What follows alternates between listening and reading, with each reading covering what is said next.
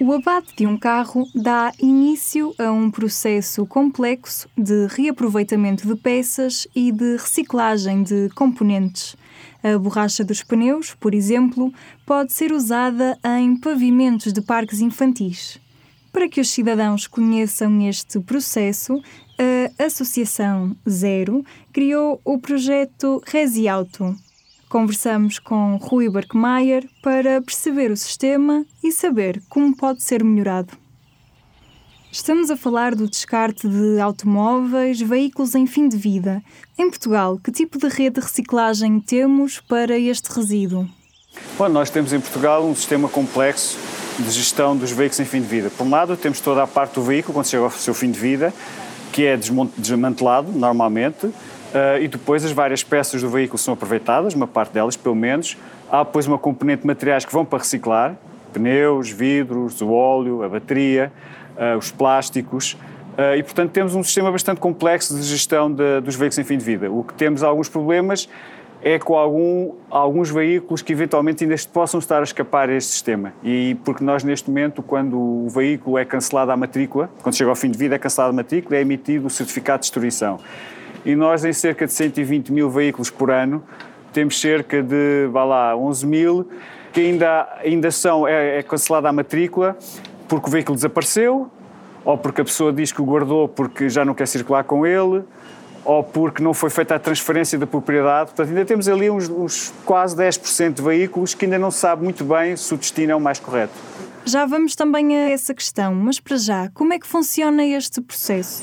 Bom, em primeiro lugar, o veículo tem de entrar num desmantelador licenciado para o fazer. O que é que faz o desmantelador? Primeiro faz a descontaminação do veículo, retira tudo o que é componentes perigosas para o ambiente e para a saúde, os óleos, a bateria, o, o, o fluido do, do ar-condicionado, que é esse provoca uh, impacto ambiental, porque cria aumento da temperatura na, na atmosfera, e portanto há a primeira descontaminação. A segunda fase é retirar peças que são reutilizáveis, portanto, para-choques, eh, eh, sei lá, farolins, eh, uma série de peças que podem ser reutilizadas e que faz todo sentido serem reutilizadas e não, e não serem descartadas. E depois também há a separação dos materiais reciclados, que vão para reciclar. Plásticos, os vidros do, do automóvel, por exemplo. E finalmente, o automóvel, depois deste processo todo no desmantelador, que é um processo fundamental, segue para o fragmentador. E o fragmentador é que vai depois aproveitar essencialmente os metais.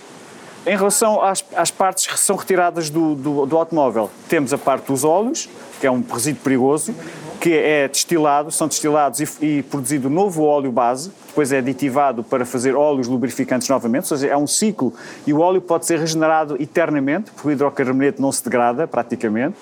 Temos os pneus, podem ser também reciclados, a parte da borracha, a parte do aço e agora até recentemente até parte do próprio têxtil do pneu pode ser reciclado. Temos uh, as baterias que, que tem uma componente de chumbo, tem uma componente de plástico, também tem uma componente de, de sulfato que pode ser utilizada para vários produtos e, portanto, no fundo, temos aqui um, várias possibilidades de reciclagem para os resíduos dos veículos em fim de vida. Portanto, os veículos chegam ao desmantelador, as diferentes partes são separadas e seguem para operadores especializados. O veículo, quando chega ao desmantelador, a primeira fase é a descontaminação. Portanto, porque o veículo em fim de vida é um resíduo perigoso, porque tem componentes perigosas. Portanto, ele tem de ser desmantelado, tem de ser descontaminado primeiro, como eu disse, retirar o óleo, retirar fluidos, travões, uh, retirar uma série de componentes tóxicas e o veículo deixa de ser um resíduo perigoso. Depois temos de aproveitar, digamos, as peças, as peças que são, que são podem ser voltar a, a, ser comercializadas. E é preciso dizer que Portugal fala-se muito da Auto Europa, que é uma indústria de, de automóvel, mas nós temos a indústria automóvel resultante do desmantelamento dos veículos. Nós temos a possibilidade de Portugal exportar, inclusive, peças automóveis. E há muitos operadores que exportam peças automóveis para, para outros países. Depois temos a parte de aproveitar os recicláveis, tirar o vidro, tirar eh, o para-choques, por exemplo, plástico, vidro, que pode ser encaminhado para a fábrica de reciclagem, tirar os pneus, também para reciclagem.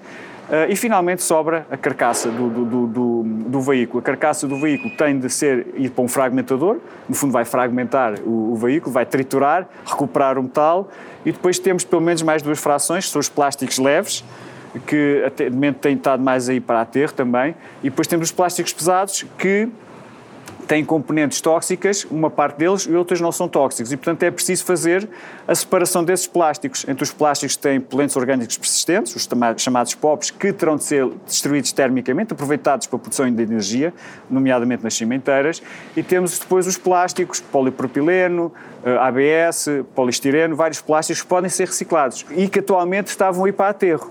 Portanto, neste momento é um, é um ponto evolutivo na gestão dos veículos em fim de vida em Portugal, que é começarmos a aproveitar esses plásticos pesados que até agora não tinham aproveitamento, nomeadamente em termos de reciclagem.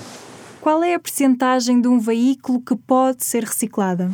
Eu diria que uh, talvez chegar aos 90%, pode chegar aos, ou mesmo mais, ou mesmo mais. Depende, aqui o plástico faz a diferença. Eh, porque os metais eh, é mais de 70%, 80% do veículo. Depois temos, o, temos outras temos as, eh, os, os pneus 100% recicláveis, os óleos 100% recicláveis. Nos plásticos é onde a gente pode fazer a diferença. E, portanto, esta evolução tecnológica de aproveitar o, o, o final do, dos plásticos que agora não estavam a aproveitar é, de facto, um passo importante para, hum, para aumentarmos a taxa de reciclagem. Portanto, o metal tem, sem dúvida, uma nova vida. Que materiais é que ainda estão a escapar a este reaproveitamento?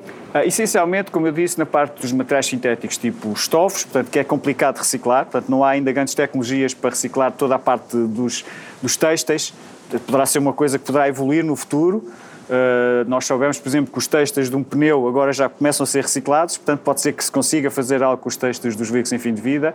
E toda a outra parte dos plásticos, por exemplo, os para-choques já conseguimos reciclar, nem sempre vão para reciclagem, mas já podemos reciclar. E depois todos, toda outra componente, o tablete, toda outra componente de plásticos uh, mais rijos e mais pesados, esse é que tem um potencial para ser reciclado. Eu diria que neste momento o grande desafio são dois desafios. O primeiro é, tecnologicamente, nós tratamos esses plásticos melhor, mas há o desafio que eu disse logo do início. Nós temos de ter certeza que os veículos vão parar a operadores licenciados. E há ainda uma gama importante, eu diria 10%, de veículos que ainda não se sabe exatamente qual é o destino. Tanto não se sabe que, que, que a matrícula é cancelada, e uh, não se sabe para onde é que foi o veículo, em muitos dos casos. Uh, nós temos até um problema grave que, que, que a Zero tem estado a acompanhar, que tem a ver com a venda de peças automóveis usadas, portanto, venda online. Essas peças só deviam poder ser vendidas se viessem de um operador licenciado, de um desmantelador licenciado. E estão a aparecer online milhares de peças a serem vendidas cuja origem dessa peça não se sabe. E suspeitamos que sejam ou de carros roubados ou de situações de mercado paralelo dos veículos, onde, como é óbvio, já não é garantido que vamos recolher o óleo, que vamos separar o vidro, que vamos tirar a bateria como deve ser. E, portanto, esta questão das peças, a venda de peças online é uma questão prioritária neste momento já alertámos a ASAI, vai ser alterada a lei para tornar, eh, agora com o novo Unilex, vai ser alterada a lei para tornar o sistema muito mais eh, apertado, para não haver essa possibilidade de venda online de peças que não tenham uma origem devidamente identificada, até porque é preciso ver, as empresas portuguesas, os antigos sucateiros, muitos deles uh, reconverteram-se para atividades desmanteladores licenciados com investimentos, impermeabilização do, do, solo, sistemas de recolha de resíduos uh, e tudo isso, Uh, e, no entanto, estou a sofrer a concorrência de, de, de alguns sucateiros ilegais, porque depois alimentam esse mercado de peças eh, que é ilegal. E, portanto, nós temos de cortar esse canal para que quem investiu e fez o trabalho devido seja compensado economicamente e mais se juntem a esse, a esse, a esse trabalho correto em prol do ambiente. Como é que uma pessoa que queira enviar o seu carro para abate pode garantir que este é encaminhado para as vias corretas? Basicamente, eh, pode ir ao site da Valorcar, que é a entidade gestora dos veículos em fim de vida, e identificar eh, na sua zona de, de, de, de onde mora, não é? Uh, qual é mais próximo o, o, desmantelador, que, qual é a situação, qual é o desmantelador que está mais próximo da sua habitação e levar lá o veículo e, pronto, e, e, será tratado todo esse processo de desmantelamento e de cancelamento da matrícula e de emissão do certificado de distribuição que garante, pronto, e a pessoa daí para a frente entregou o veículo e, e fica com o problema resolvido. E há um benefício financeiro. Neste momento, o mercado funciona em função dos veículos. E, portanto, neste momento o que acontece é quando a pessoa entrega o veículo, tem a ver com o valor que é dado pelo desmantelador a esse veículo. Portanto, há veículos que valem muito mais que outros em termos de peças, em termos de. Portanto, tudo, tudo, tudo, varia. Portanto, não há um valor fixo. Mas normalmente já algumas dezenas ou centenas de euros poderão ser pagas. Depende de facto do tipo de veículo.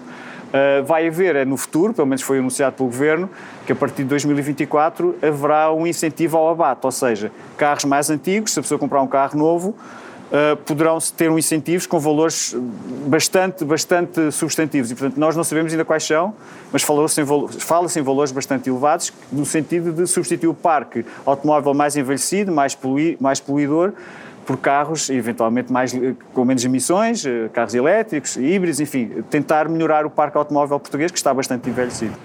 Nós visitamos diferentes operadores de reciclagem. Eu, eu sugeria que fôssemos um a um e que o Rui dissesse algumas considerações. Se calhar podemos começar pelos pneus. Bom, no caso dos pneus, de facto, temos um, gestão, um sistema de gestão bastante bom em termos da recolha. Uh, e eu diria que haverá ainda alguns pneus, pneus técnicos, pneus agrícolas, que ainda não se conseguem reciclar.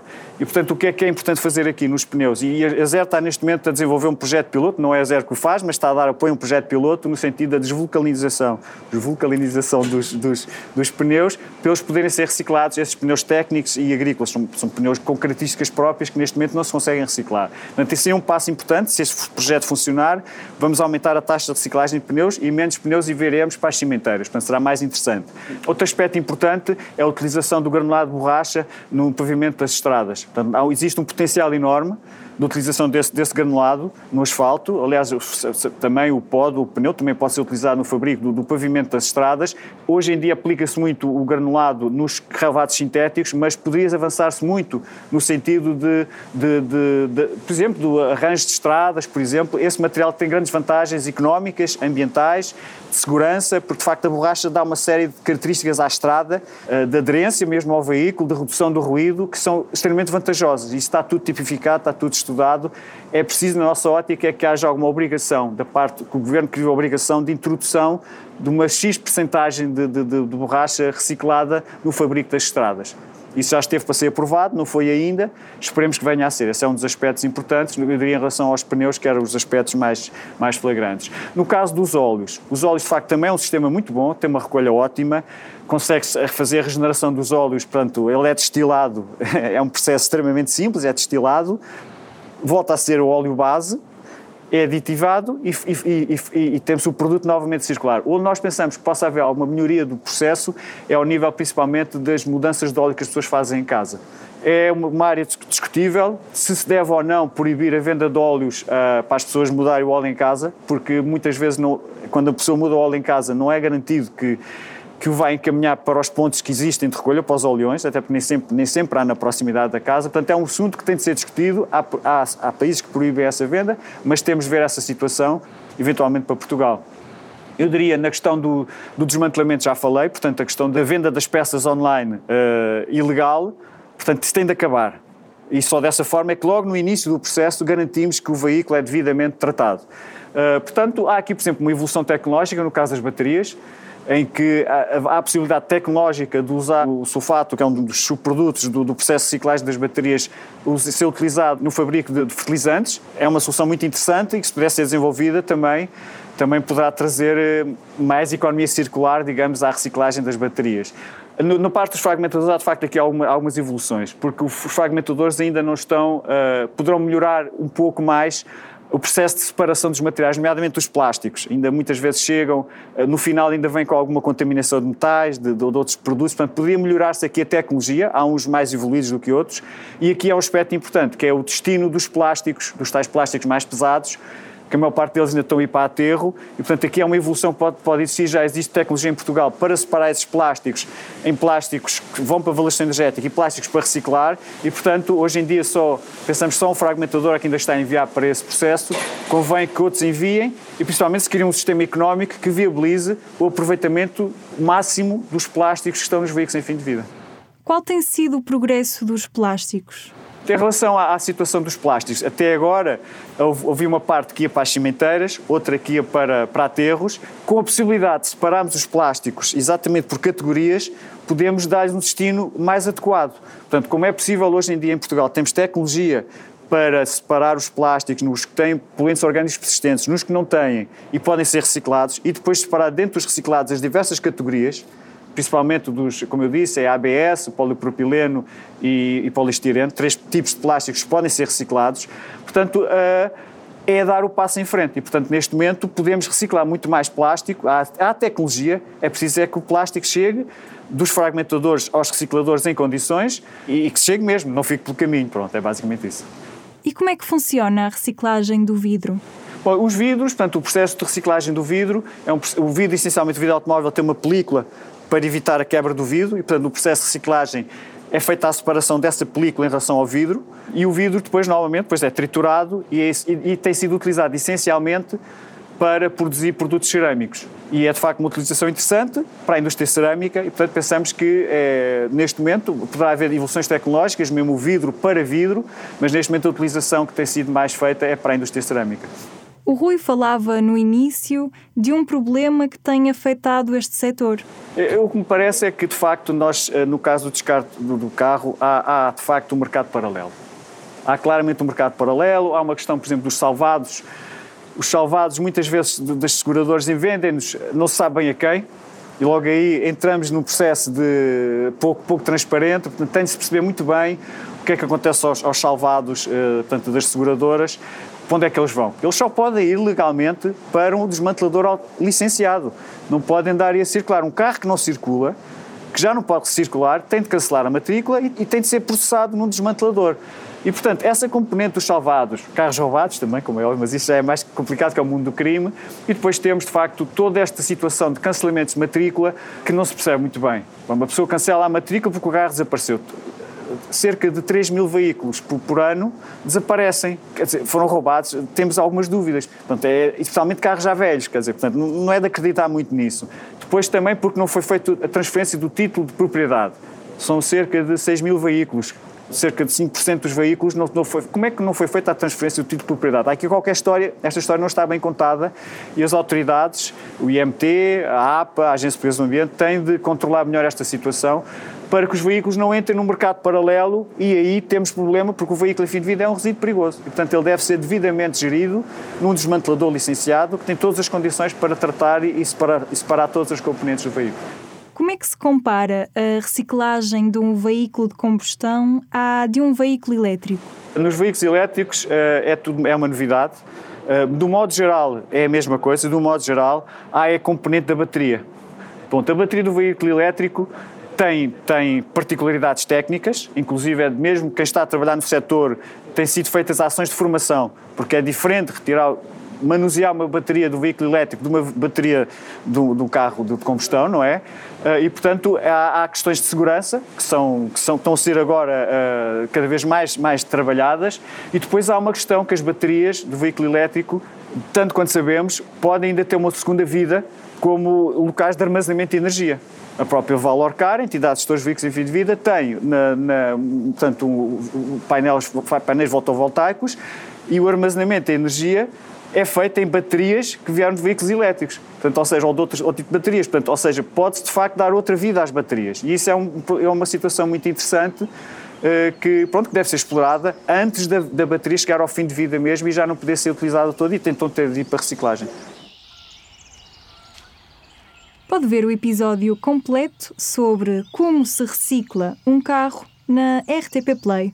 Nós regressamos na próxima semana para novo podcast Biosfera. Na próxima semana teremos novo podcast. Siga-nos no Instagram e acompanhe as novas reportagens do Biosfera no Facebook.